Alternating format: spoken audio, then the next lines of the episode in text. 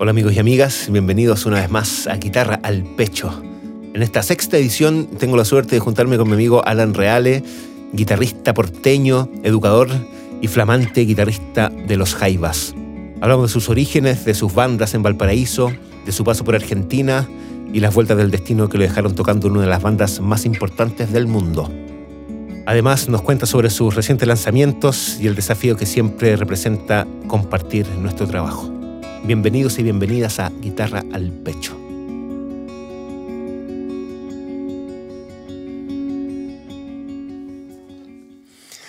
Hola amigos y amigas, qué suerte estar de nuevo con ustedes en esta sexta edición de Guitarra al Pecho, este programa, este encuentro por ahora virtual que tengo semana a semana con amigos, colegas, maestros, gente que me inspira, gente que me ha enseñado algo eh, y cuya historia, cuyos secretos, cuyas lecciones también que han aprendido en la vida, me encanta compartir con todos. Quiero que le demos una bienvenida muy cariñosa a Alan Reale, eh, guitarrista, creador, productor, educador, eh, que he tenido la suerte de conocer en los últimos años. Así que Alan, bienvenido. Gracias por estar acá. Eh, por favor, tómate un, un, momento para presentarte para la audiencia. eso, bienvenido. ¿Qué tal, querido Raimundo? Eh, muchas gracias por la invitación. Eh, siempre es un agrado hablar de música, de guitarra y de la vida con, colegas, con compañeros de ruta, como, como se dice. Así que muy encantado de tu invitación.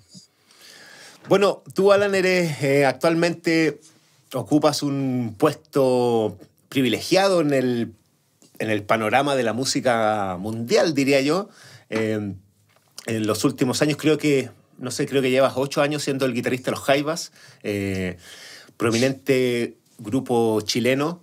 Eh, actualmente eres, digamos, tu, tu, trabajo y tu persona se ha dado a conocer por ese motivo. Eh, y bueno, cuentas con otras facetas y quiero comenzar un poco la conversación contándote una mini historia. Yo hace, creo que hace dos o tres años atrás tuve ah. la oportunidad de ir a este festival, eh, Lola Palusa, Chile, eh, Fui con una banda que se llama Cómo asesinar a Felipe, amigos grandes, les mando un saludo. Ah. Me acuerdo quedarme todo el día ahí en el backstage aprovechando la pulsera eh, y de repente veo el cartel y veo que van a tocar los Jaiba que van a tocar eh, alturas de Machu Picchu.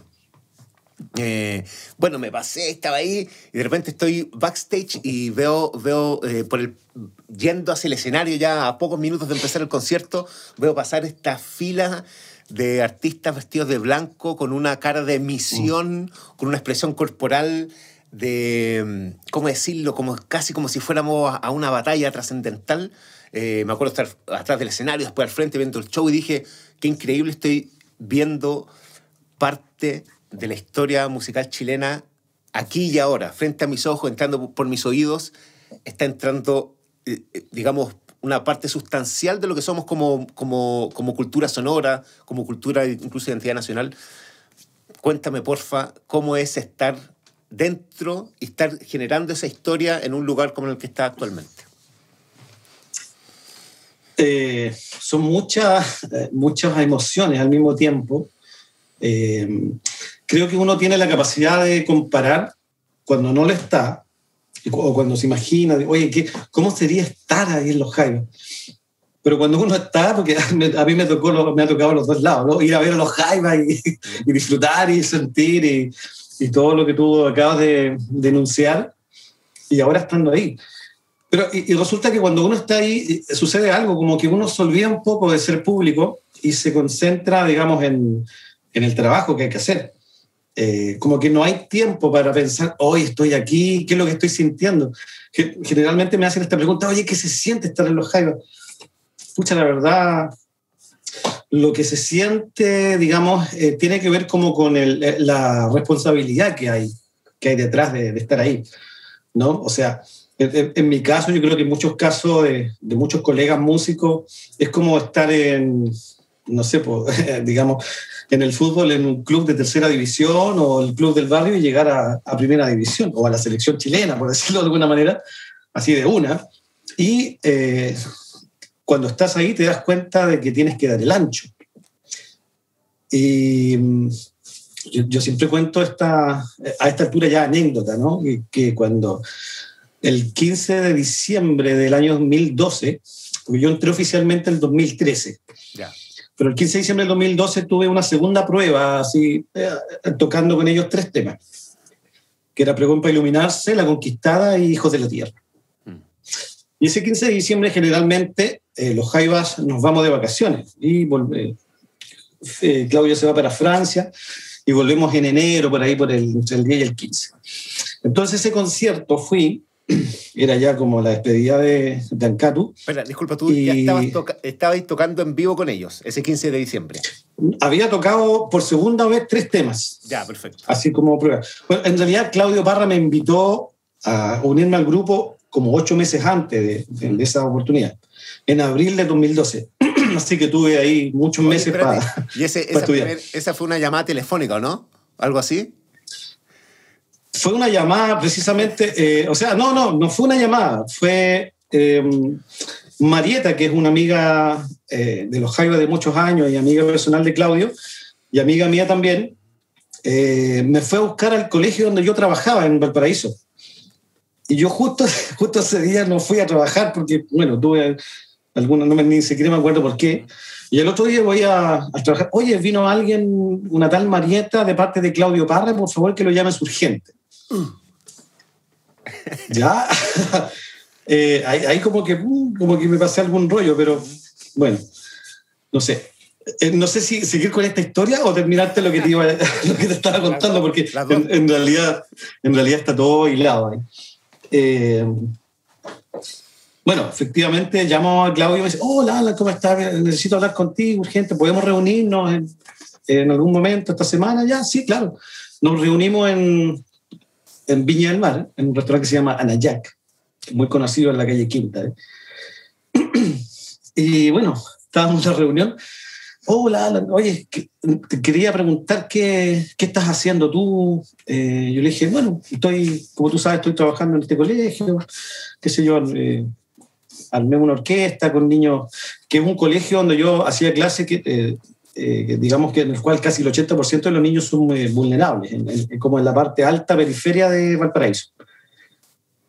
Y estaba ahí como con todo el tren encaminado con los niños. Y me dice, ya, mira, que sabéis lo que pasa es que, mira, eh, Ancatu a veces tiene un, tiene un proyecto propio y a veces no puede tocar con nosotros y, hay un par de oportunidades que no, no ha ido a, a, tocar, entonces ha tenido que Carlos Cabeza hacer el, mm. la pega de la guitarra eléctrica, pero Carlos Cabeza no es guitarrista eléctrico y, y yo como te conozco a ti, te quería preguntar si te interesaría tocar con nosotros eh, cuando Alcato no pueda. Esto no es nada seguro, me dijo, sí, esto no es nada seguro.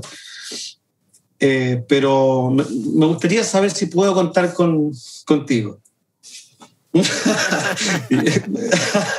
Como que yo no sabía si jugar así como ya, la voy a pensar. Hacerte interesante. Y hacerme, claro, hacerme lo interesante. Y bueno, obviamente le dije, pero claro, yo como abriendo loco, pero claro, por supuesto, cuenta conmigo. y ya, perfecto, mira, eh, ahí en ese restaurante eh, había como un pequeño mantelito de, de papel, ¿no? Con, con, la gráfica del local lo dio vuelta, que estaba blanco, y se puso a anotar ahí, ya, toma, apréndete estos 36 temas.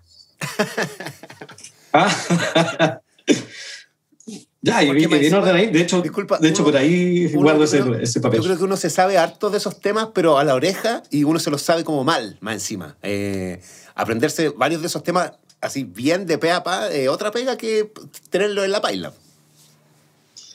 Sí, pues tal cual como tú dices, eh, uno cree que se lo sabía, pero no, mm. la verdad no. Yo honestamente no había tocado nunca un tema de los... Excepto uno, sí, La Conquista. Era el único tema que incluso con ese tema yo conocí a Claudio 20 años antes de, esa reunión que te estoy contando. Estamos haciendo como una, una, historia sobre ah, la historia cada vez, más para atrás. Claro, sí. claro, porque hay un vínculo con, sobre todo con Claudio, un vínculo de amistad desde el año 93 y después un vínculo de trabajo y amistad con Eduardo Parra desde el 2003.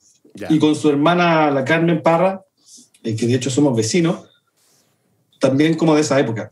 Entonces había ya un, vínculo, digamos, de amistad y, y, de cariño desde hace rato. Por eso que él, eh, bueno, esto me lo dijo después Marieta, la, la, amiga de Claudio que me fue a buscar al colegio, Me dijo, Claudio te llamó, aparte de que eres talentoso y, buen músico, te llamó por tu, por, por, por quién eres, porque él sabía de que, además de que me quiere, claro, sabía de que eh, conmigo no iba a tener el problema de que alguien se, no sé, pues se le fuera el humo a la cabeza o tuviera algún tipo de problemas de tipo profesional, qué sé yo, o personal incluso. Y, y, bueno, ya voy a cumplir nueve años, de hecho. Oye, ¿y se, se, te ha ido el humo a la cabeza? Es que no sé qué hice. ¿Qué es eso? Es que, ¿sabes ¿Por qué te lo pregunto? Porque yo me acordé ahora de una época que estuve tocando con Lana Tijoux, estuve tocando con ella como tres años. Y ahora mirándolo en perspectiva, claro, una época igual como que me creí más la muerte que de costumbre, digamos. O sea, como que me... Se podría decir que como que me creía el cuento y estaba como en una onda, ¿cachai? Mm. Eh, yo creo que hay, hay... Yo creo que sí, hay un grado, de, creo ahí, el ego, bueno, el ego siempre está, eso no desaparece nunca. Lo que pasa es que eh, yo entré a una banda que además es escuela de, humildad, mm, ¿cachai? Entonces, eh, yo lo único que tenía que hacer era, observar y aprender de, de los viejos, ¿cachai? O sea, de los, de los maestros. Qué linda esa, esa, disculpa, esa, esa, instancia en la que uno como que el que sabe menos... Eh, es tan, es, como tan apaciguante ese, ese, estado, yo siento para un músico, como estar y simplemente mirar, estar ahí y ver cómo los demás lo hacen y acoplarte a un método de trabajo, a una escala de valores, a una, a una manera de vivir, a una manera de ser, es como tan enriquecedor, como que el aprendizaje así como que tiene como turbo. Sí, sí, absolutamente. Es una escuela, es una escuela tremenda. Yo creo que también si, si a ti te llaman para los Inti, no sé, para Yapu, o incluso para los tres o cualquier otro grupo, todos ellos ya son una escuela. Mm, sí. Y a mí me tocó los Jaivas. agradecido de eso. Pero para cerrarte, digamos, lo, que te, que quería contar de, de, ese, de ese diciembre, de ese 15 de diciembre, en el cual toqué estos tres temas en, en Loprado, me acuerdo que fue un concierto en Loprado. Eh, ya después del concierto estábamos en el camarín y Mario Mutis me dice, así como su forma de hablar, vamos a trabajar contigo, cabrito, enero y febrero, para pololearnos, me acuerdo perfecto esa palabra, para pololearnos, ¿no? para saber cómo anda la onda. Tenemos 22 conciertos en enero y febrero. Eh, así que a prepararse. Ya, pues, y yo le hago la pregunta lógica. Mm. Ya, perfecto, sí, por supuesto, cuenten conmigo y todo, y todo feliz. ¿Cuándo vamos a ensayar? Claro. No, Gabrito, mañana nos vamos de vacaciones y volvemos un día antes del primer concierto, así que no hay ensayo, tienes que llegar a tocar. oye, y la pregunta, no, la pregunta lógica no es cuándo pagan. Es que, es que no me interesaba. Yo, yo estaba preocupado de, en el fondo de, saber qué iba a suceder en ese momento en el cual estuviera en el escenario con ellos. A propósito de lo que te dijo el Mario, que, que claro, oye, qué ensayo si estamos de vacaciones y llegamos a tocar. Eh, yo que vengo más del mundo del jazz, donde se estila mucho no ensayar o ensayar poco, adrede incluso, como que es un estado para mí tan lindo como llegar al escenario y ver ahí lo que va a pasar con los Jaivas no, es, lo mismo porque tenéis que saber lo que vais a hacer, ¿cachai? Eh, pero ese rojo de llegar a tocar, oh, me encanta, es como adictivo. sí, sí lo es. De hecho, siempre me preguntan, oye, ¿estás muy nervioso? Y dije, ¿sabes qué? No estaba nervioso porque la verdad, yo siempre digo que uno se pone nervioso cuando no se estudia bien las cosas. Ah, estaba ansioso, sí. Claro. Estaba ansioso, ya quería que llegara el día de, de tocar. De hecho, fueron dos conciertos seguidos uno fue, me acuerdo perfecto, en la Viña Cousillo Macul. Eh, tocamos para, una, para un encuentro de jueces del mundo. y habían unas mesas, jueces, jueces, del Poder Judicial, del Poder Judicial de Grecia, de Canadá, oh, de Dinamarca, de África, habían yo me acuerdo que estaban todos así como quietos viendo y, esta música que lo único que movían así como el cuerpo eran los, africanos. Sí. bueno, oye, entonces, era lógico. Y llegaste, entonces, oye, se pololearon entonces en ese verano, pero esa gira comenzó contigo al choque, yendo a, tocar. al choque, claro. Claro, fueron esos dos conciertos, 11 eh, y 12 de enero. ¿Mm? Los primeros dos, y después, el que fue un viernes, un sábado, no me acuerdo, y después fue el día miércoles que viajamos a, a Tal Tal. a Tal Tal, después fuimos a, a, las termas de Chillán, me acuerdo. ¿Te gusta esa, vida de gira? Sí, sí, me encanta. lo he hecho de menos, lo he hecho de menos mucho. Es que uno, no sé, como que uno abre alguna puerta eh, mental y espiritual cuando uno viaja, conoce ciertos lugares, conoce otra gente distinta y además yendo en un, como en una, eh, en una ruta y con un propósito en el cual la gente te va a escuchar a ti. Ah. O sea, al grupo, pero claro, eres tú. Mm. Y la gente te acerca a ti. Y la gente no, no se preguntaba, oiga, pero usted no es el Ancaru o usted no es el gato. La gente te ve tocar y, se acuerda de ti nomás. O sea, y después, con el tiempo, la gente te ve en la tele y no se preocupa de la historia así, oiga, pero usted no es el, el, que yo conozco. y te, bueno, te pregunto eso, eso de la, de la, vida de gira, porque también cuando estaba harto de gira y todo, es, es, emocionante y adrenalina pura todos los días, un shot de adrenalina más o menos intenso y y sentido de realización y todo el cariño y todo eso, pero también encontraba que había un desafío como en mantener una integridad como personal, una individualidad, ¿caché? Porque te empecé a mimetizar con el grupo eh, y el equipo, el que va para todas partes, eh, a almorzar, a alojar, a tocar, a probar, bla, bla, bla. Y yo encontraba desafiante como mantener tu centro, como estar, ¿cachai? Como mantener tu individualidad, eso lo encontraba desafiante. Como que para allá iba un poco la pregunta, si eh, como la vía de gira, ¿cachai? Sí, es que además uno no va de vacaciones. Eh, uno va a trabajar y, con el rigor que eso implica, llegar temprano eh, al aeropuerto, muy temprano, después llegar al, destino, al hotel, descansar. Los técnicos se van a, digamos, a preparar todo el, armado y después nosotros llegamos a veces a ensayar, sino otras veces llegamos directo a tocar y el otro día acostarse al hotel y viajar a, a otro lado y así es un rigor. La verdad es que uno disfruta, más ese rigor que uno no va de vacaciones. Sí, es que mencionaste. pero, pero, es, pero es lindo. Mencionaste los técnicos, oye, cómo trabajan los técnicos, impresionante. No, es impresionante. una vocación, así una verdadera vocación, una pasión por hacer la pega que sabéis que no he visto los Rulo Calún. No, no, es impresionante, es admirable, es admirable y, y bueno, y aprovecho también de solidarizar con, con, también con todos los técnicos que han quedado sin trabajo, igual que nosotros con esto de la pandemia. O sea, sin trabajo, digamos, eh, A, lo a, lo acostumbrado, claro, mm. a lo acostumbrado. Eh, y claro, no es solamente los músicos que digamos sin pega, sino que todo un mundo, mm. todo un mundo del espectáculo y, y del arte. Y sí, sí, admirable lo que hacen. Yo creo que no es, no es aguantado siendo técnico, viendo, digamos, el rigor que ellos tienen. Eh, la verdad, no sé. Mm.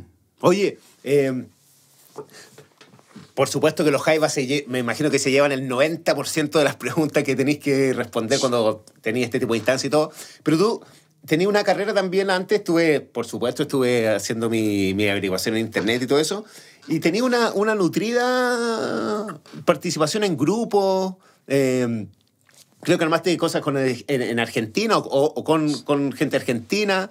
Eh, está el proyecto Olos, eh, que ahora acabáis de lanzar una música nueva, vamos a pasar por ahí también. Entonces,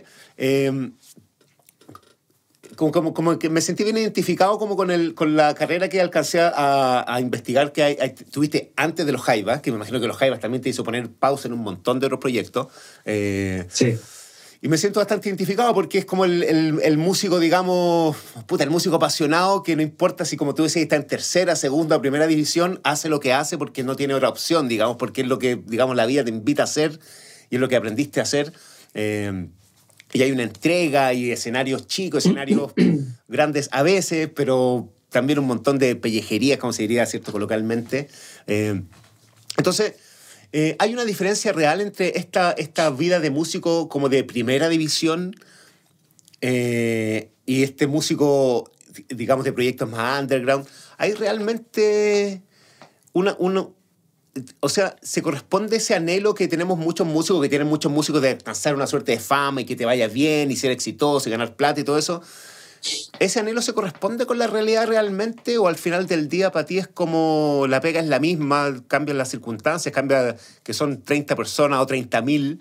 Eh, pero no sé, a mí me da la sensación también cuando tuve como esto, este como roce, como con la fama, con lo masivo, dije, oye, al final del día como que lo que me mueve es lo mismo, ¿cachai? Es como que la guitarra suene bien, eh, que la gente sienta algo. Eh, y esa ansiedad también de lograr, de, tener una banda famosa y, ¿cierto? y hacer el lanzamiento y que te sigan. Yo al final decía, pucha, al final es, chaya o, o, digamos hay mucho mito, hay mucha, ¿cierto? El, el, el, sueño del músico famoso, el mito del, ¿cierto? del cantante famoso y todo eso. ¿Cómo, ¿Cómo ha sido para ti esa transición? ¿Hay realmente una transición este, entre este Alan de pre-15 de enero de, de, o 15 de diciembre de 2012? con el, con el de que comenzó el 11, 12 de enero en esta gira que todavía no termina, digamos. Em, ¿Cómo se siente por dentro esa, e, ese cambio más allá de la escenografía que, que presenta la vida con estas distintas circunstancias? Yo creo que es lo mismo, eh, solamente más, eh, más, más, proyectado, con, con, una mayor, con, una mayor, eh, con un mayor rigor de trabajo. la esencia es la misma, las ganas son las mismas. el anhelo yo creo que si uno no vive con ese anhelo, eh, porque al final ese anhelo nunca llega. ¿Cuál, anhelo? ¿Cuál es ese anhelo? El, como, como, el anhelo de, no sé, de, de, ser, eh, entre comillas, reconocido, mm. o el anhelo en el fondo de que, de que lo que tú estás haciendo artísticamente sea correspondido de manera más masiva. Mm. Que yo venía de tocar en, en para 30 personas, 40 personas, a llegar al tiro 5.000, 10.000 personas eh, pero haciendo la misma pega, o sea, haciendo, digamos, eh, eh, lo mismo, pero claro, aquí hay un, se corresponde a un rigor distinto, hay un profesionalismo, hay... yo lo que siempre agradezco es que dejé de cargar equipos. Ah, dejé de cargar equipos, la guitarra. o sea, eso fue lo que no me encantó, digamos, entre comillas, de llegar a tocar. No, esa, esa, primera vez que, que llegáis al escenario y el técnico te pone la guitarra, no, fantástico. Oh, yo, yo, yo, mirando después al final del concierto, oye, tendré que recoger los cables. Eh, y no, pues, claro. Eh, es, lo mismo. Y yo creo que eso, eso es lo lindo. Esa es la magia de, de ser artista, de que uno es artista para una persona mm. o es artista para 5.000, 10.000 personas. Es lo mismo. ¿Y, hay, que, hay que mantener el mismo respeto, el mismo rigor, el mismo profesionalismo, la misma preocupación. ¿Pero por qué, hay, eh, ¿por qué dices que hay más profesionalismo trabajando ahora con un grupo grande que antes? Si uno, es que, ¿sabes qué? Te, te, lo digo porque a mí también me pasa. Trabajaba con, con un artista grande y, y, y, en algunas cosas era más profesional y yo decía, ¿pero por qué soy más profesional acá si se supone que, como decís tú, tengo las mismas ganas de que con mi proyectito me vaya bien y, y esta es la música que yo compongo? Claro, es que aquí, es que aquí no, hay, no hay espacio para, para el error, entre comillas eh, tú acá tienes que hacer tu labor, digamos, musical, profesional. A mí se me, se me indicó esta misión, digamos, bueno, cuando ya me confirmaron al concierto número 23. ¿Qué te dijeron ahí? ¿Cómo fue esa, esa confirmación? Eh, fue loco porque en el proceso de, de, esta gira de 22 conciertos por Chile, eh, en, en, el trayecto, no sé, el concierto número 10 por ahí, yo hablaba con Claudio, porque fue Claudio el que me trajo al grupo, claro. Eh, y le preguntaba, bueno, ¿qué tal? ¿Qué te parece lo que hasta el momento va? No, todo bien, me dije. Si no te decimos nada es porque está todo bien. bien. porque no te dicen nada, pues, además. y uno está así, oye, pero aquí le, habrá gustado. Bueno, eh, uno está ahí siempre como con la duda. Oye, te mandaste pifia muy fea, ¿van? Al principio tuve pifia de sonido porque eh, llegué a tocar con, con el con los equipos que estaba ocupando Ancatu antes. Estaba ocupando un, un, eh, un Jazz Chorus, un eh, Roland. ¿Ya? Jazz Chorus y la verdad. No, el, 120? No sé, el, grande, el, el, grandote, el grandote, estéreo. Y, y, el, y el sonido y, la distorsión que tenía y todo, no, la verdad no, no, no lograba sonar. Así que como el tercer concierto puse mis pedaleras, ¿no? y que, que, es con lo que yo había, digamos, ensayado y estudiado los temas y el sonido y el ah. lenguaje y todo eso. Y, claro, bueno, pifias así... Eh, no, no, no, no creo. Me acuerdo una vez para un concierto en Cumpeo, cacha, en Cumpeo, así tal cual, el, de Condorito. Y, y, estaba con Dorito y ya estaba la Yayita, así personificado. Eh, estaba tocando Hijos de la Tierra y salgo a hacer el solo y me vino una laguna, weón. Y, oh. y, y, el solo sonaba así que. No, no, no me enganché nunca. nunca. Y el Mario estaba tocando, porque siempre se va al, al lado mío, ¿Eh? y me miraba así como, como que. ¿Qué, como que, ¿qué está haciendo este weón? Y después me, me, vino como un ataque de risa, weón. Me fui para atrás me cagaba la risa porque no, no me encontré, pero nunca con, con el solo. Pifies así, pero, pero digamos, pifies así como de que no te aprendiste bien el tema, no, eso no puede ocurrir. Claro, sí. Eso, eso es lo lindo del rigor en, en, en estos ya. casos, como, como lo hace un músico de, de orquesta, ¿cachai? Que, bueno, en, en estos. El, en el caso de los músicos de orquesta, claro, están con la partitura, pero igual se tienen que saber la pieza. Acá no, pues, no hay partitura. Uno se, se tiene que aprender todo, de, todo de, memoria. de memoria. Claro, todo de memoria. Y ahí uno además también va observando, porque cada tema, en un concierto, cada tema es una escena distinta. Mm. Hay movimientos también que ya venía haciendo el Pancho, eh, miradas que hace la Juanita. Eh, el mismo Carlos, el mismo Mario, los mismos bailecitos, los saltos, que son parte de, del show, del espectáculo de Jairo. Entonces yo tenía que, me revisé si hartos videos, eh, me preocupé mucho de, bueno, tenía que hacerlo. ¿sí? la pega, lo hiciste bien. Claro, claro, tenía, había que ser así, había que ser profesional. A eso voy con lo, con lo eh, profesional. O sea, uno es profesional en el fondo cuando, el, cuando eh, corresponde, digamos, al rigor que, que se le requiere y, y ya se la pega bien. O sea, no es hipear, como uno cuando va, no sé, a un, a un bar, así, ya toquemos, juntémonos y improvisemos. O, Oye, ¿y en, en, los proyectos anteriores que tenía ahí? Cuéntame un poquito, porque yo, yo, leí algo, pero cuéntame un poquito, no sé, creo que leí, no me acuerdo los nombres, pero cuatro o cinco grupos en los que estuviste activo, en Valpo, etcétera. Eh, ahí co componías, como que lideraba y armaba el, el ensayo, conseguía la fecha, era ahí el, el multi, multipropósito, digamos. Que yo eh, eh, comencé a participar de agrupaciones eh, creativas, digamos, en, cuando estaba en la universidad, en la UPLA, ya. estudiando pedagogía en música. Pero mi fuerte era tocar covers, porque de eso vivía, ¿no? Mm. Era como mi forma de, de, vida. De ahí viene la decisión, esta decisión de que tú hablabas, mencionabas en algún momento, de que en el fondo tomar la decisión de dedicarse a esto es, no es porque tal vez no tengas otras opciones. Hablaba de las opciones. yo creo que sí, yo creo que pude haber tenido o buscado otras opciones de vida, pero yo decidí dedicarme a esto y vivir de esto, y sobrevivir de esto y, y ser feliz, porque me di cuenta de que era lo que me hacía feliz. Y en la vida lo más importante es ser feliz primero. Y cuando estáis, cuando estáis cargando equipos y fue poca gente a la tocata y el dueño local no sé qué y está. No importa. A mí... ¿Sostenéis la felicidad en ese momento? Sí, por supuesto, porque uno lo hace con ganas, lo hace como, no, no importa, tengo que estar cargando equipo. Eh, y si va, van dos personas, tres personas, no importa, estoy tocando, estoy disfrutando. Con... Mm. Por último, el dueño del local está vacilando y después te pasa una, una, chela, no sé, y te comentas, oye, qué buena la tocata, puta, sorry que no vino gente, pero no importa, sonaron bien. Eh, es ahí, es el momento en el cual tú estás ahí tocando con tus compañeros, eh, eh, qué sé yo. La, eh, yo tocaba muchos covers de rock clásicos, Led Zeppelin, Deep Purple, toda esa onda. Claro, porque y, usaste el concepto agrupaciones creativas, creo que dijiste, ¿no? Claro, claro. Claro, eh, respecto de las agrupaciones creativas, eh, la primera que tuve experiencia fue Enneagrama. Mm. Enneagrama, sí. que era, hacíamos música progresiva. Y ahí componías, ¿no? Sí, ahí componía colectivamente con, con el resto del grupo. Y después Ana Cruza, después participó en una banda que se llamó Sur Pacífico, que era, una, era un trío, de, uno, uno, de ellos era discípulo de Robert Fripp.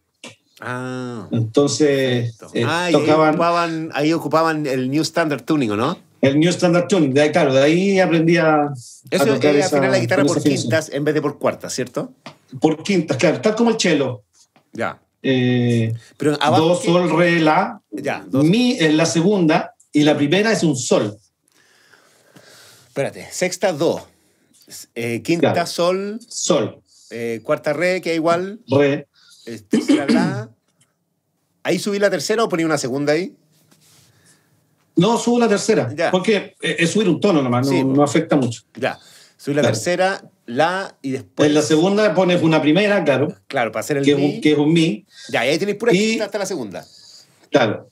Y claro, y de la segunda a la primera hay una tercera menor. Ah, ya. ahí se rompe. ya no, no alcanza a ser quinta, ya sería demasiado. Ya. Ah, demasiado hacía agudo. un, mi arriba. Ahí hago un sol. Ah, perdona. En la sol primera, arriba, un sol. sol en la primera. La afinación, ¿sabes que me dieron ganas? Es muy linda, sí, sí. Me dieron ganas de afinar algo. Tengo, voy, a, voy, a, sacrificar una más ratito. Ya lo, la- Sí, sí, no, dale, dale. Además es, eh, es una eh, es una afinación como muy abierta. Tú tocas así como haz el experimento de tocar cualquier acorde, digamos, como si fuera la afinación eh, universal, ¿Mm? y se suena a mí, y te va a sonar, oh, te va a sonar como abierto y empezáis a buscar. Claro, porque al aire te queda, te queda un, un 2, 6, 9, al aire, digamos. Con el puro cejillo ya tenéis un acorde, digamos, el- consonante. Claro. Pero, pero lo interesante es cacharle, cachar que es otro instrumento. Sí, po. Y, y- y tiene otra escala, tiene otras disposiciones. Bacán es que Eh, yo he estado tocando harta, guitarra traspuesta últimamente, sobre todo en la tercera alta, que es como una afinación bien chilena, entre comillas. Claro, y uno como guitarrista, eh, claro, una afinación nueva, te cambiáis dos cuerdas y pff, te explota la cabeza y se acabó Sí. todo lo que sabías y empieza el instinto como ser principiante de nuevo y esa sensación es, es muy refrescante. weón. Sí, yo, yo aprendí que existían otras afinaciones con, escuchando a Jimmy Page. Ah. El tema Kashmir, por ejemplo, eh, o, o otros temas que tiene que afina más en sol, que es la afinación que generalmente usan los, los bluseros. Mm. Eh, ahí caché que ah, hay, hay otras afinaciones. Porque yo, el folclore o la música nacional, yo la ¿Ya? empecé a, a conocer después. Yo siempre me fui más por el lado del rock. Después, ¿cuándo? O sea, después cuando estaba en la universidad. ya. Eh, antes como que no... infancia? mm, Claro, antes no, no me interesaba mucho escuchar lo, lo nacional o lo folclórico. No, pues simplemente no me hallaba nomás. Eh, Claro, tú, Pero eres, eres ro- eh, rockero de corazón, pues, esa es tu onda.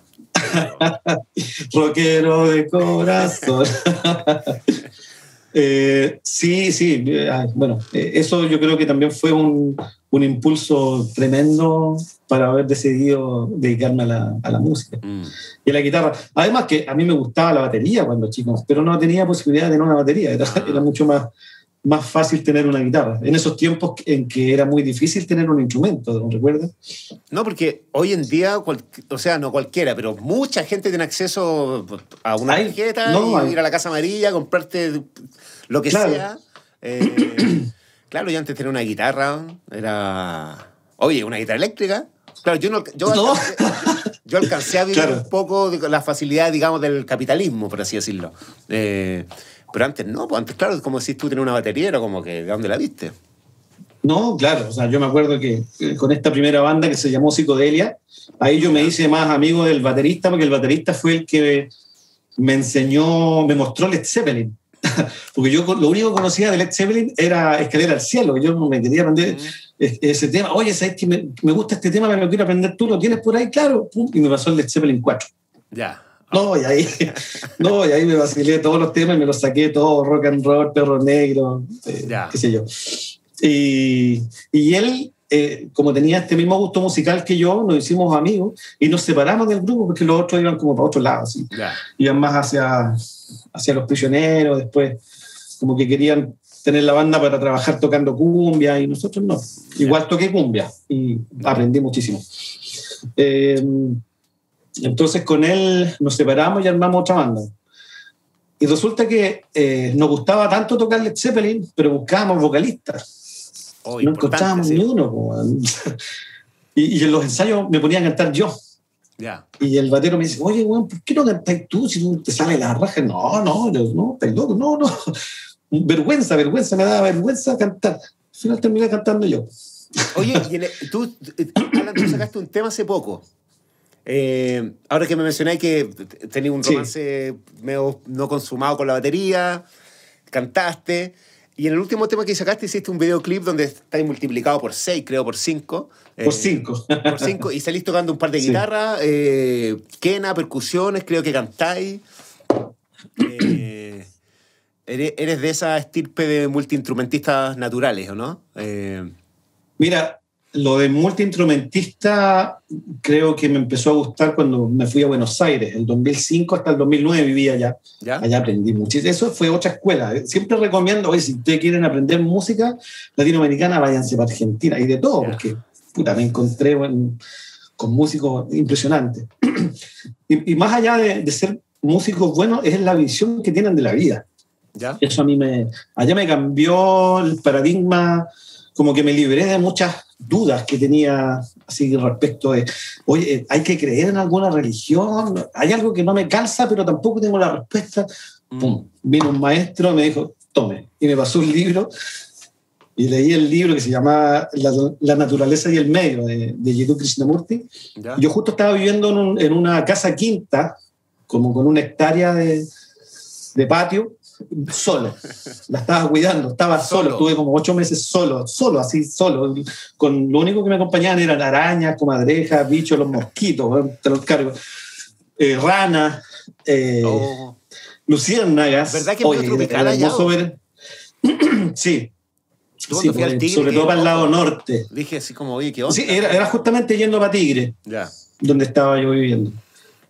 Y claro, y ahí me empecé a dar cuenta, claro, y aquí está la cosa. Esto era. Y ahí, bueno, ahí, ahí tuve, claro, esto era. Ahí tuve la oportunidad de ponerme a componer. Y uno, el, el tema que, que, tú nombras, que se llama Dimensiones, ¿Ya? que es el que acabo de subir a YouTube, eh, viene de esa época, del 2005, 2005-2006. Lo que pasa es que lo publiqué ahora, pero no es nuevo. Pero eso de hecho, son dos temas eso, pertenece como a un proyecto que se llama Quinta Dimensión, que es de esa época. Eh, Olos, Olos Quinta Dimensión. Ya. Olos, es, un, es, un Olos es un proyecto más grande. Olos significa en griego ¿Mm? eh, todo o todas las partes de un todo. Ya. De ahí viene el concepto holístico, el pensar holístico y todo eso, que eso lo, lo aprendí ahí. Perfecto. Entonces dije, ¿cómo le pongo, qué nombre le pongo a todas estas cosas que ya vengo acumulando de años? Que son, son puta, tengo distintos estilos de, de, cosas. Así como soy multiinstrumentista, también soy muy, multiestilo. ¿ah? Entonces, tengo cuecas, tengo rock, tengo blues, tengo música del mundo, tengo eh, jazz, tengo, en fin. Eh, entonces, ¿cómo le pongo? Olos. Entonces, en realidad es un, es un, es un todo. Perfecto. Y es un, es un proyecto que son, eh, son cuatro discos, son como 26 temas. ¿Ya? Y todos distintos. Este que yo acabo de lanzar está dentro de uno, de uno que se llama Olos Quinta Dimensión. Quinta Dimensión, ¿por qué? Porque todos los temas del disco están con la, afinados con la guitarra por quinta. Bien. Ah, bueno, ahí, ahí viene también como el, el juego de, de, la frase, ¿no? Quinta dimensión y todo esto que está. Perfecto. Que, que, está pasando. Y bueno, tiene que ver con eso. Y ese tema que se llama Dimensiones son dos temas en, que yo los uní. Mm. Están hechos en momentos distintos, pero allá en Buenos Aires. En, este momento en el que estaba solo. eh, y bueno, claro, por eso que tiene como dos partes el, el, tema. Y el canto se lo puse ahora, ahora último, finalmente, ya estando acá en pandemia, le puse la letra y... Oye, entonces, entonces este trabajo es un trabajo que se está empezando a publicar se está empezando a publicar. Tiene mucho tiempo, pero se está empezando a publicar. escuchan, si quienes no escuchan, buscan Alan Reales. No van, a, no van a encontrar necesariamente un disco. No, no van a encontrar un disco todavía. Ya, porque para, allá quiero, para allá quiero apuntar porque... porque ¿Tú cuántos años tenés? ¿47? 47. Bien. Eh, entonces, a los 47 estáis empezando a sacar un material, ¿cachai? Eh, sí. Ya, entonces, para allá quiero apuntar porque también yo siento que vivimos en una época en que como que la, el, el, el, mundo como que te empuja eh, permanentemente, uno mismo, o sea, cuando hablamos del mundo, me incluye a mí porque yo soy parte del mundo para mí mismo, y, me empujo y me empujan y los colegas las preguntas y todo, eh, es, que es como realízate, eh, sé un mm. artista, de esto se trata ser músico, esto no es tal músico, los músicos hacen esto, claro. ¿Cuántos discos tenéis? ¿Cuántas giras hay hecho? ¿Con quién? Y una serie de preguntas que es como en la que te dedicas y bla, bla, bla, bla, bla. casi que ya... Si no tienes... si no tienes disco no existes. Claro, si no tienes un disco no existe y si casi ya falta que te pregunten en la calle, hola, ¿cómo estáis? ¿Cuánto ganáis? ¿Cachai? entonces, como que quiero derribar un poco a, través también de lo que, de lo que tú me contáis, de que el, el, camino de la música es tan desconocido, es tan amplio, que se puede acompañar de ranita y mosquito, se puede acompañar de 5.000 personas en el público o 30 en un pub. Eh, mm. Puede ser parte de la banda más importante de un país y no tener disco, o tener 15 discos y ser un artista totalmente intrascendente. Eh, entonces, hay una, hay una cantidad de posibilidades, aún por descubrir incluso, que mm. son más de las que existen. Em, entonces, cuenta un poquito cuánta aprensión hay también en el camino, cuántos temores, cuánta inseguridad, ¿cachai? Como, oye, toco acá, pero no tengo disco, chucha. Y ahí uno como que se chupa claro. el la inseguridad, pero es que, ¿cierto? Y hay tantos, eh, y, yo mm, me pongo en tu lugar, no sé si pensaré esto, pero decir, puta, pero hay tantos cabros que están tienen tanto material y sacan sus cosas, y yo no sé qué. Y eso te puede pasar a los 47 o a los 17. Eh, ¿Cierto? Entonces, ¿cómo, cómo es para ti ese, ese, diálogo interior incluso sobre tu camino y qué significa ser músico y la carrera y bla, bla, bla, bla, bla? Ese diálogo sí lo tuve. Tuve esa aprensión, esa presión mm. también. Eh, pero, no sé, había algo ahí que me decía, no, todavía no. como, que, como que aprendí a, a entender esa atemporalidad, ¿no? De, que ser músico eh, no significa que tenéis que sacar un disco a los 20 años, a los 25 y otro disco y así. Que sí, es un camino, obvio, pero lo otro no, no es eh, menor, no es, eh, digamos, no hay niveles. Mm. Yo no saqué un o sea, participé de discos, sí, pero sacar un disco propio Todavía no, o sea, imagínate, tengo acumulado eh, material como para cuatro discos. Claro. Y, van a ir saliendo cuando ya, cuando ya sienta, y como aprendí también a sentir eso de que ahora es el momento, pero, pero no como viendo desde afuera el momento, sino que simplemente yo sintiéndome contento con el trabajo. Yo en una entrevista eh, en, respecto del tema que lancé por YouTube, me preguntaron eh, ¿por, qué, ¿por qué no antes?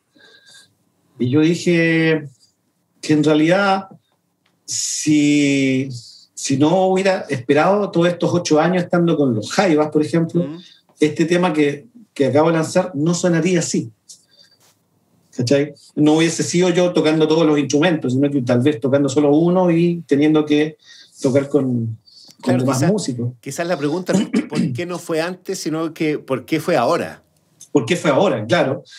Claro. Eh, ¿Y por qué ahora? ¿Por qué ahora? ¿Qué, es lo que cambió entre que dijiste todavía no?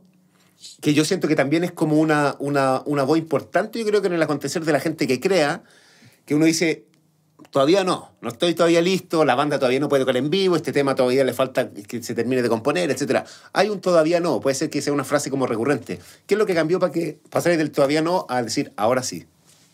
Yo creo que este, este momento tan extraño que estamos viviendo con la pandemia, la soledad, el, estar con, el, con el tiempo detenido en, en, en relación a nuestro trabajo, a la maquinaria que nosotros veníamos ya acostumbrados me hizo tomar la decisión de lanzar ese primer tema y estoy trabajando en el segundo para lanzarlo y en el tercero.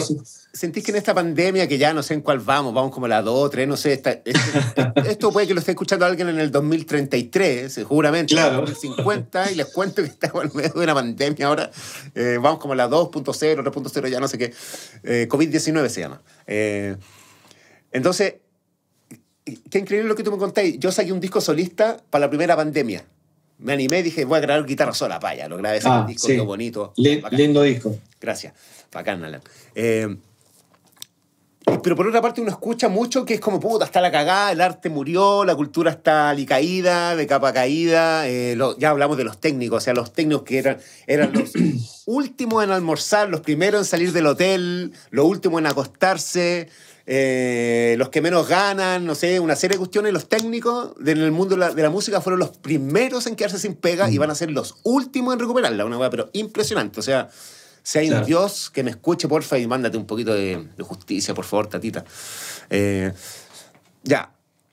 Pero por otra parte pasa esto, yo saco un disco, eh, tú también sacáis tu tema, empecé a sacar tu material, como que la pandemia también tiene una, una vuelta, ¿cierto? Como una Sí. contracara que es positiva, ¿no? Es que el arte no muere, la creatividad no muere. Lo que se detuvo fue la publicación de cosas, el- el- el- la, La circulación Digamos- física de los músicos, básicamente. Claro, claro, qué sé yo, lo del espectáculo, eh, eso sí, pero uno no deja de crear. Eh, en, en esto, en esta pandemia, te aseguro de que de aquí a dos, tres años van a salir unos trabajos increíbles que fueron hechos en, en este momento. Eh, porque, bueno, es una cosa natural, ¿no? La, la creatividad en, di- en distintos ámbitos, en, en nuestro caso, en la música, eh, eso está ahí. Como te digo, lo que se detuvo fue la industria. Mm. Esa era la palabra que no encontraba. Eh, pero claro, volviendo al tema de por qué ahora, claro, o sea, este, este silencio, este stop, me, me hizo en el fondo también, bueno, eh, yo creo que es momento de, de ya empezar como a liberar. Una cosa es, es esa sensación de, de echar fuera ya lo que, lo que tienes guardado, escondido, y que lo disfrute la gente, más allá de, de preocuparme de hacer un disco y vender, y, y no, no me preocupa a mí, no, no es mi norte eh, hacerme famoso con mi música. Si llega por añadidura, bienvenido, pero no es mi, Mm. eh, mi objetivo principal. Mi objetivo principal es liberar la- las creaciones que, que a mí me han, que han salido desde mi experiencia, desde, no sé, de- desde lo... Uno, a, a mí me, me cuesta encontrar el- la definición de dónde proviene lo que, lo que hice, lo que creé, por qué, qué elementos ocupé para crear una canción. ¿Es una canción o es una pieza musical? ¿Qué es? Y ¿Cachai? ahora, ¿cómo, y cómo, y cómo te respondí a esa pregunta? Me, me parece como apasionante ese, ese cuestionamiento. ¿De dónde viene lo que viene?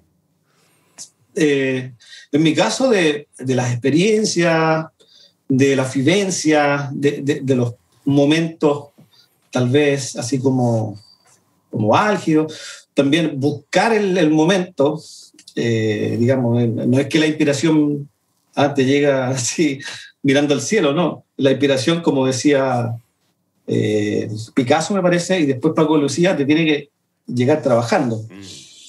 Y claro, en, este- en estos casos también, todo eso también es parte de, de haber estado todos los días ahí con la guitarra, en, en mi momento de soledad, qué sé yo, buscando, buscando, eh, teniendo, po- poniendo como composición, eh, ocupando los elementos que tienen que ver como con, con la estructura de, de una pieza musical, de un formato canción o de un formato tal vez más distinto. Eh, claro, esas herramientas musicales son las que a ti te hacen de pronto eh, armar algo, componer, no solo improvisar, no tirar ideas, sino que componer. Mm. Y, y bueno, y, y para eso se estudia. Pero... Y ese, ese, ese momento de composición, a veces la composición también, por supuesto, viene de la improvisación y de, de darte este espacio para Sí, crear, en tu caso, en tu estudio, en tu salita, donde sea, darte un espacio en el que se parte jugando y ya después uno como que agarra estrategias para componer, poner cosas Sí. una al lado de la otra y definir. Cuando estás al servicio de una banda grande, de una, de un- en un- cuando estás en un contexto laboral también como bien formal, ¿cachai? Eh, ¿No, no echáis de menos ese- esos espacios para ti más, más personales, más de composición? cuando estás ahí arriba del bus y arriba de la van y arriba del avión y en la sala de ensayo y bla, bla, bla. ¿Cómo, Sí, por supuesto ¿Cómo- que echo de menos ese... ¿Cómo te mantenís con, ti- con tu creación? Porque si eso uno no lo entrena, uno se empieza como a morir un poquito por dentro. O sea, eh, cuando estaba en todo ese tren, ¿Mm? todo ese trajín, Claro. echaba de menos tener mi espacio para mi música. Ya, Ahora que estoy con ese espacio para mi música, echo de menos lo otro. obvio. Eh, claro, es, es un todo, es un holos. Es un holos. Es un todo, uno, uno, uno vive de, de- ambas cosas y de muchas más. Oye, Eh, y- sí, y, y hablando de esas otras cosas más y del holos, no quiero que, que se nos vaya todo el tiempo sin, sin, sin preguntarte y, y invitarte a conversar un poquito de una experiencia también que yo viví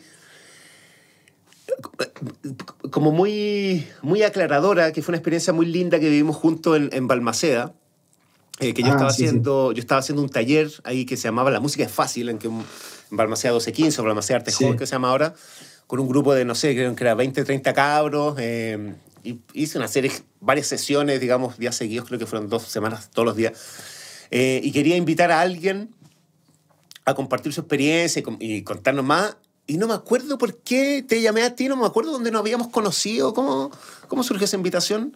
Eh, Creo que nos encontramos en algún lugar y yo te comenté, oye, eh, yo, yo también me dedico a la pedagogía, qué sé yo, mm, hago clase y todo eso, y tú me, parece que me contaste que estabas haciendo este taller, y dije, oye, encantado de que me invites, yo feliz de ir a compartir mi experiencia, ya, pum, y Sí, me bueno, llamaste. y ahí, claro, te llamé, llegaste y me acuerdo que, que llegaste y, y- y fue como, claro, como un artista profesional que llega a un escenario y hace su show.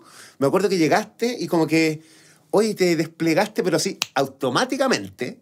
Eh, hola, bienvenido, el Alan, chiquillo, Alan, dale. Y pa, y como que saliste así, como que di- diste una clase maestra, pero de una dije, oye, qué, qué increíble la capacidad del Alan de, de enseñar. Como, como. Te, te lo digo, no te lo había comentado, creo.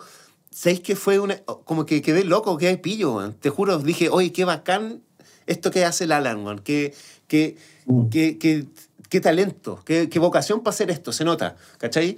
Y desde entonces hasta ahora, por supuesto, yo también he ido perfeccionando mi trabajo como educador o docente o qué sé yo, guía, como quiera llamársele. Y me parece que hoy en día también es un trabajo súper importante y como que yo también, yo tengo 37 eh, y también veo a los cabros de 27, a los 17, puta, y el mundo está, es peludo y hay hartas confusiones, hay harta como, cierto, hay harta gente, cabros talentosos, pero que se pierden un poquito, que puta, están recibiendo señales como contradictorias. Y yo guardo ese, ese momento de, de que hicimos esa clase juntos, después tocamos, improvisamos, fue una weá muy linda. Sí, Eh, como que guardo esa experiencia como una, como una guía, ¿cachai? Como en- con esa actitud así como, ¿cachai? De, de abarcar, de invitar, de transmitir así desinteresadamente lo, lo, que, lo que he ido aprendiendo. Hoy fue, te, te agradezco, Alan, por ese momento, fue, fue muy, un regalo muy lindo que, que le hiciste a los chiquillos, que me hiciste a mí, y que mm, yo creo que también abre como un poquito este tema, el tema de la educación, de esa entrega que como tan generosa que hay que hacer cuando uno enseña. Eh, y, y, bueno, tú también tenés textos que hay, hay elaborado para esos fines. Y permanentemente estamos hablando, como que surge una oportunidad y nos, nos telefoneamos y ahí, ¿cierto? Eh, cuéntame entonces ese, ese, cuéntanos a todos, ese, ese, ese hermoso mundo que tú tienes con, con el tema de la educación musical. sí, ese, esa vocación que tú llamas, eh, yo creo que es algo que se va construyendo en el camino y, y a través del tiempo. Eh, yo no me veía trabajando como profe antes de entrar a la universidad. Entré a la UPLA a estudiar, eh, lo, que yo quería estudiar era música, ¿ya? pero no, no, existían, no existía la escuela moderna en Valparaíso eh, y tampoco si hubiese existido no, no estaba en mis posibilidades económicas. Así que el- el- mi única opción era entrar a, a la U, eh, apelando al crédito fiscal y todo eso. Y bueno, y la verdad es que justo me tocó una malla muy musical en la UPLA.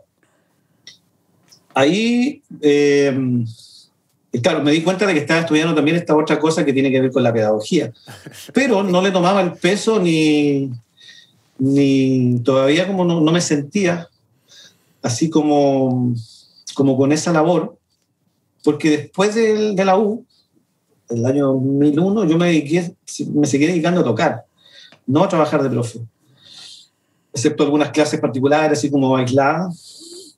Pero a mí lo que me hizo sentido fue cuando estaba en Buenos Aires justo antes de devolverme a Chile, el año 2009. Y le pregunto a uno de mis maestros, el maestro más importante que tuve, Jorge Pascuali, que lamentablemente falleció. eh, Oye, Jorge, la verdad es que te quiero preguntar, eh, ¿cómo te puedo devolver todo lo que me has entregado? Porque puta, para mí era una cosa así como superlativa. Muy simple, pues, pelotudo, hablaba así. Hacé lo mismo con otros. Oh. Punto. Y estoy pagado. Claro. Y vuelvo a Chile y justo me, me sale una pega de profe, el año 2010.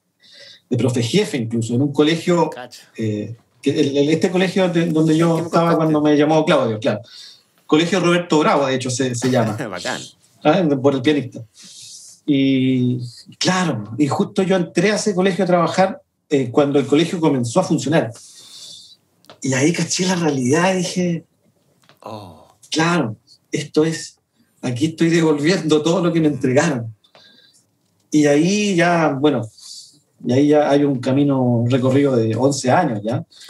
Eh, en, esto de, la pedagogía un poquito más, más, eh, más directo. Mm. Y claro, cuando entré a los Jaivas, no pude seguir trabajando en ese colegio. Había, había conformado una orquesta, de Qué pena igual, ¿no? De niño. Sí, qué pena, pero eh, estando en los Jaivas, como entré justo en el año que se celebraban los 50 aniversarios, mm hubo el mes de agosto, hubo unas actividades todos los días en el Museo de Bellas Artes. No sé si fuiste a esa exposición. Eh, y bueno, había una actividad, y a mí se me ocurrió hacer una actividad educativa, escolar. Y resulta que ahí me entero, Claudia me contaba de que eh, esta actividad de, contar un poco sobre la música latinoamericana a través de la música de los Jaivas, ellos lo hacían en Francia. Lo hacían en Francia cuando se murió Gabriel ellos eh, tuvieron que sobrevivir de algo, pues, y ahí iban a los colegios a mostrar, se llamaba Introducción a la Música Latinoamericana. Y ellos me contaban de que llevaban las chuchucas, llevaban los instrumentos latinoamericanos y, los cabros chicos franceses quedan locos. Entonces ellos ya lo habían hecho. Y yo dije, bueno, estoy en esta banda importante. Aquí me doy cuenta de que hay un material, pero incalculable de, de música nuestra, música latinoamericana, de un lenguaje propio que no se enseña en los colegios. Y ahí se me ocurre em, proponer, en, me acuerdo que fue en una reunión, o sea, a, los Jaivas le, dieron la, la, medalla a Pablo Neruda, que lo daba el Consejo de la Cultura, 2014, y después de eso fue en Valparaíso y nos fuimos a almorzar y estaba el ministro Ampuero, me acuerdo, y al lado estaba el, jefe del Departamento de Educación de, del Consejo de la Cultura en ese entonces. Y le digo, oye, ¿sabes qué? Tengo, tengo una idea. Mira, yo trabajaba de profe y con los Jaivas no, no, pude seguir entregando todo este material. Y acá dentro de los Jaivas hay un material incalculable que no está en los colegios. Tengo la idea de hacer un cuaderno pedagógico que ayude a los profesores eh, a, a, pasar todo este material, pero que sea capaz, que sea, que sea diseñado de tal forma de que, de que pueda ser utilizado. Porque muchos directores o sostenedores de colegios no ocupan materiales porque no están dentro del, ah, del digamos, del, del, currículum escolar y toda esa mierda. Mm. En serio, qué buena idea, mándame un escrito, ya se lo manda, a los tres meses me dice, oye, ya nos encantó tu proyecto, te lo vamos a financiar. Bien. Así que ahí salió el primer cuaderno pedagógico, de, después que salieron muchos más, pero esa fue la, primera idea primigenia. Claro, y, por el hecho de ser Jaiba como punta de lanza, se pudo repartir en todo Chile. Qué buena idea. ¿eh? Sí, claro. y, yo dije... sí, pues, obvio, obvio, había que hacerlo. Por eso yo dije ahí en ese momento, claro, esta es la manera que, que puedo seguir entregando mi, mi vocación pedagógica de enseñanza, de la música y de la vida también, pero ahora a nivel nacional. Genial. Y claro, claro. Y bueno, me ha resultado súper bien. He tenido alta actividad, o sea, de hecho, de eso yo he podido ah. vivir en estos tiempos de pandemia. Claro, no hay giras, ¿verdad? Claro. Así mm. que, eh, respecto del mensaje tal vez que tú al, eh, aludiste en algún momento, a los músicos que es fundamental devolver esa mano. Ah, lo digo, digamos, simbólicamente. Devolver esa mano a otras personas, a los que no tienen la posibilidad de, claro, eso me de aprender. Porque, porque, si, porque si tú me das algo y yo te lo devuelvo a ti, hacemos un círculo cerrado que es, puede ser virtuoso, cariñoso y eh, equitativo, etcétera, pero es un círculo que está solo entre nosotros dos. En cambio, si tú me das algo a mí y ese algo yo se lo entrego a otra persona, abro el círculo eh, y genero la potencialidad para que eso se, se, expanda como una, que se ramifique, digamos, infinitamente para todos lados. Eh, Claro, y es una, es una manera más virtuosa justamente de devolver, ¿cachai? Que es devolverle a otro lo que alguien te entregó. Totalmente, sí. Es, mm. Así es. Claro, y la educación un poco, un poco, se trata de eso, pues, justamente como de, oye, he aprendido siete cosas en, esto, en este tiempo, eh, démosla, regalémosla porque a alguien más le va a servir, pues, ¿cachai? Así como te sirvió a ti. Pues. Claro, pues. o sea, yo me acuerdo de ese momento, a mí me iluminó, cuando hicimos ese taller, yo, yo me iluminé un poco y dije, bueno, esa, esa es la actitud, ¿cachai? Claro, ese fue. Ahora, mm. esa que yo aprendí se lo entrego a otro, pues, ¿cachai? No te lo devuelvo. O sea, por supuesto que contigo fomentamos una relación y todo, pero ese conocimiento empieza a circular, claro, es más virtuoso, es más virtuoso, porque además tiene que ver con el mundo también que está un poquito como empezando. Yo igual tengo una mm. sensación de que como que estamos en una especie de reset. Eh, sí. Y que, y que en Chile, sobre todo, incluso yo diría como punta de lanza mundial, un poco, eh, como que estamos generando un nuevo paradigma en el que también los músicos, los educadores, eh, la música mm. misma, el, rol del arte también como que uno se está cuestionando y la pandemia también ha servido justamente para cuestionar y decir, oye, ¿de qué se trata lo que estoy haciendo? ¿Es para mí, es para mi gratificación, para ganar plata, para ser famoso o es porque es importante para los demás? Eh, yo creo que es, es eso último, es importante para los demás, porque los demás también eres tú. parte de uno, los demás. Uno, claro, somos parte del todo. Uno es la naturaleza también. Y, y al, entregar uno aprende también. A mí me encanta hacer clase porque también aprendo. Oye, Esa oportunidad en la cual eh, tú tienes que eh, repasar, digamos, la, la, materia que le vas a enseñar a los cabros. Y claro, eso te va nutriendo. Y además ese, ese feedback que, que se produce con, con, los que están aprendiendo te enseñan a ti, porque a veces, no sé, pues, hay cabros que te salen con una weá que no esperabas, y eh. ¡ay, tenés razón! Claro. Mm. En fin. A mí me pasa eso es, muy, muy, lindo. Hoy día en la mañana está haciendo una clase y, y, me pasa, a veces no me pasa poco, me pasa más o menos harto, que el alumno en un momento me dijo, ya, Raiz, es que me tengo que ir. Eh, perdona, yo estaba tan embalado así, que como que el alumno mismo me dice, ya, ya, eh, se acabó el tiempo, ¿cachai? Como, oh, si pasa eso es porque estamos bien, lo estamos pasando la raja, claro. porque está siendo significativo también para mí. Claro.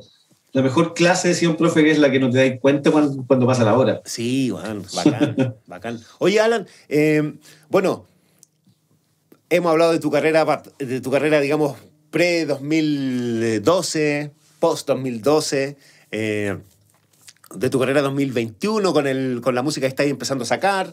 Eh, que vienen más, vienen más singles, atentos a la gente porque se suscriben al canal de YouTube de Alan Reales. Eh, bueno. ¿Qué, qué, qué soñáis para el próximo año, para los próximos cinco años? ¿Dónde está tu corazoncito puesto? ¿Dónde están tus dedos? ¿Qué notas quieren tocar? Sueño con, con, eh, con primero sobrevivir a esta cosa, no tener ningún problema ni yo ni, ni mi cercano. Mm. sueño con que con que la, la, humanidad aprenda algo de todo esto, que no, que no sea así como volver a la normalidad, mm. a volver, a, volver a lo de antes, porque lo de antes era el problema. Mm. Es, es, el problema. Eh, sueño obviamente con seguir tocando eh, en, público, con, con esto de, de, las giras, qué sé yo. Bueno, lo eso se va a acabar en algún momento también, los highball se va Claudio, se va Mario y se acaba. No, no, no, creo que vaya a continuar nosotros porque no, no, sé, la verdad es algo que no se sabe, pero, pero yo lo siento así. Eh, entonces también se abren esas otras puertas para trabajar en lo mío. Eh, sueño también, claro, sueño con ir a, a, a, tocar por el mundo mi música. Ese yo creo que es uno de, de mis sueños así concretos. Sueño con, claro, con salir a, a tocar por el mundo mi música. Qué lindo, qué lindo. El mismo sueño que tenía ahí a los 15. Sí, sí, sí. Me he demorado caleta, pero sabes que no me importa. En algún momento, volviendo al tema de la ansiedad. Claro. Claro, oye, yo no sacaba ni un disco, pero cuando me puse a trabajar en eso, de hecho, yo estaba grabando un disco cuando me llamaron para los que lo dejé ahí en stand-by. Y, y claro, y ahora, como te digo, es como el momento que yo me siento bien con mi trabajo como para ya publicarlo, mm. con todo este, este magíster de ocho años y medio que llevo. Magíster. no, tremendo magíster, ¿cachai? Eh, eh, ya me siento muy seguro, muy contento conmigo mismo y no pensando en la industria ni, ni como en, ese, en esa preocupación de sacar un disco y que se venda y... Mm. No, no, no, eh, o sea, como te digo, si, si se da, maravilloso, pero no es el norte. Y eso, esos son mis sueños. En, ¿Cachai? Que yo ayer, estaba, ayer estaba practicando, o sea, algo, estaba descubriendo una frase, estaba feliz y, y, me dio como la misma sensación que me decís tú, como que dije, me siento, o, que te dije yo más bien, como que me siento igual que cuando tenía 15 y soñaba con tocar unas cosas y ahora como que estoy igual, 20 años después digo, oh, que me imagino que esto va a sonar aquí allá, como la misma, ¿cacháis? Como, como, ese amor por la agua no se va nunca, lo que, qué lindo. Es que eso, claro, eso no tiene que desaparecer. Mm. Por eso te digo, te decía recién de, la atemporalidad de, de, todo esto, la música no tiene tiempo, o sea, imagínate a mis 47 años todavía no publico un disco mío. Claro. Eh, y, ¿Y? y, cuál es el problema? Claro. Hay, amigos, gente que se preocupa más, oye, ¿no hay sacado un disco? No. Están más preocupados ellos que tú. claro. y, nada, pues. No, mira, yo escuché el tema que sacaste, está filete. Tiene de todo, además. Hay una, una, digamos, una conjunción de mundos también, la raja que Ah, como que tenéis mucha razón que es como, se, nota que hay como un, un, bagaje atrás como potente, bueno, eso, eso, eso se notó, ¿cachai? Como que hay, se notan los afluentes que llegan al río principal, ¿cachai? Eso es muy lindo, eso me, gustó, así que estoy seguro que lo que viene después está filete, así que a sacarlo. Sí, hay, hay, hay, un oficio mayor. sí, se nota. Oye, Alan. Hay un oficio mayor. quiero, quiero ir cerrando y me gusta que el invitado, en este caso tú, querido, eh, le dije un mensaje sobre todo a los más chicos, a los más jóvenes, porque, porque, porque ahí, está ahí, está ahí está lo que viene, ahí está el mundo, el mundo que soñamos, está en los más chicos.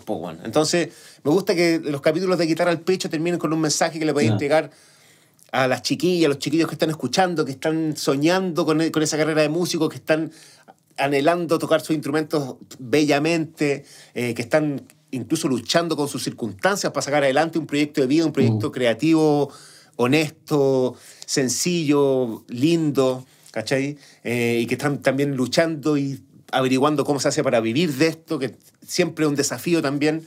Eh, así que me, encantaría que pudierais despedirte de todos nosotros y, dejarnos un, mensaje ahí para que, para que sigamos todos creciendo como, como país, como mundo, como agentes culturales, como creadores, como todo. Sí, bueno, primero agradecerte esta conversación muy, muy necesaria.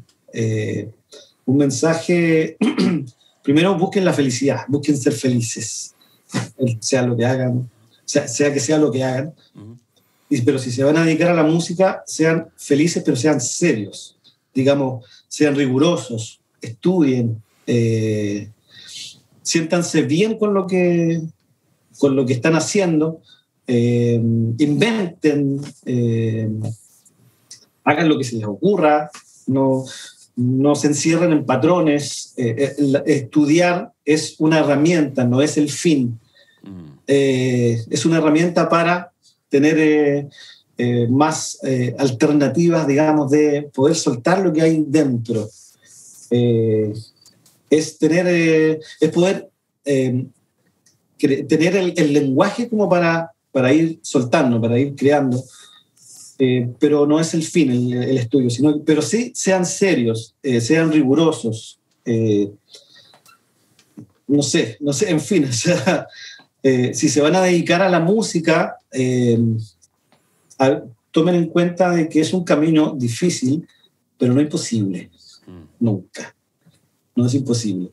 Al contrario, es de, un, es de, creo que nosotros los músicos tenemos la, una libertad eh, que no tiene tal vez el resto de, de los mortales, de los seres humanos.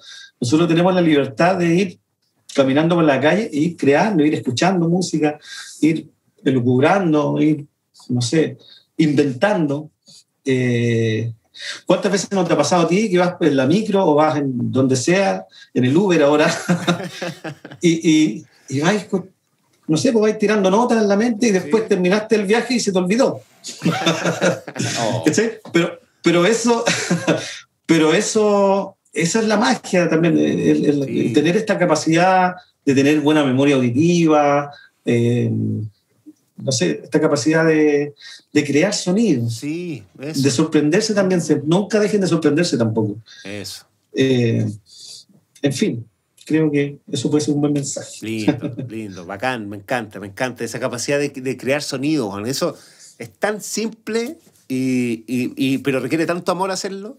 Eh, Exactamente. Y, y, eso, mismo, eso mismo que te pide la agua, que es compromiso, que es lo que decís tú, seriedad, pero seriedad y felicidad. Eh, esos requisitos casi que se, que se necesitan para ser músico o música son justamente al final el premio ¿cachai? Eh, es como que el costo es lo que ganas, ¿cachai? El premio es hacerlo, ¿cachai? Eh, qué lindo. Sí, estar, estar, atento a las confusiones de pronto, que tienen que ver como con las comparaciones absurdas que uno tal vez tuvo cuando era más pendejo. De, oh, este guitarrista no, le sale bien lo que... Esa cosa que vaya, vaya a mirar a los, tus colegas músicos y vaya puro criticar. Bueno, eso a mí me pasaba antes, ahora no, no, no me sucede eso. Eh, Así como que no, no disfrutáis lo que está haciendo tu colega. Estáis, mm, ¿Cachai? Eso es, eso es parte del ego también. Eh, que, que como te digo, existe y, va, y siempre, sí, ojo con eso. Y siempre va a existir. Pero ya hay que como darse cuenta de eso. El darse cuenta es muy importante, el observar. Mm, el, observador y el observado es la misma cosa, es una sola cosa. Mm. Eso también es súper importante. No preocuparse del otro, al contrario, aprender. Aprender. El maestro es el que aprende. Esto me decía mi, oh, maestro. Buena, buena frase. el maestro es el que aprende. El maestro es el que aprende. Oh, toda la razón, Puta. Sí. Despertar total. Oye, Alan, te agradezco. Para los que están viendo esto en YouTube, fíjense, la conversación partió con mi, mi, mi, cuadradito un poquito más azul y con el cuadradito de Alan un poquito más rojo y termina la, la conversación con los colores un poquito invertidos Creo que eso es una, una linda metáfora para este, este, mm. este circular de los conocimientos, este circular de la inspiración, este circular de la experiencia. Eh, querido Alan, una vez más estamos haciendo algo. Eh, sé que el futuro nos depara más encuentros virtuales, reales. Por supuesto que sí. Siempre en torno a la música, la pasión de enseñarla, de crearla, de ejecutarla. Así que, querido amigo, te mando un abrazo a la distancia. Eh, te agradezco tu tiempo, agradezco tu sabiduría, tus consejos. Eh, y esperamos que la gente haya disfrutado este capítulo de Guitarra al Pecho, que sintonicen los demás. Suscríbanse al canal del Alan Real en YouTube. Eh, hay música fresca, viene más. Eh, eso, querido amigo, te mando un abrazo muy grande a todos los que nos están escuchando. Un abrazo gigante para ti también. Y nada, pues, esperando que pase toda esta cosa y nos volvamos a reencontrar, sea para tocar, hacer música o para educar. Eso. Chao, amigo. Abrazo Gracias. a todos y besitos. Chao a todos.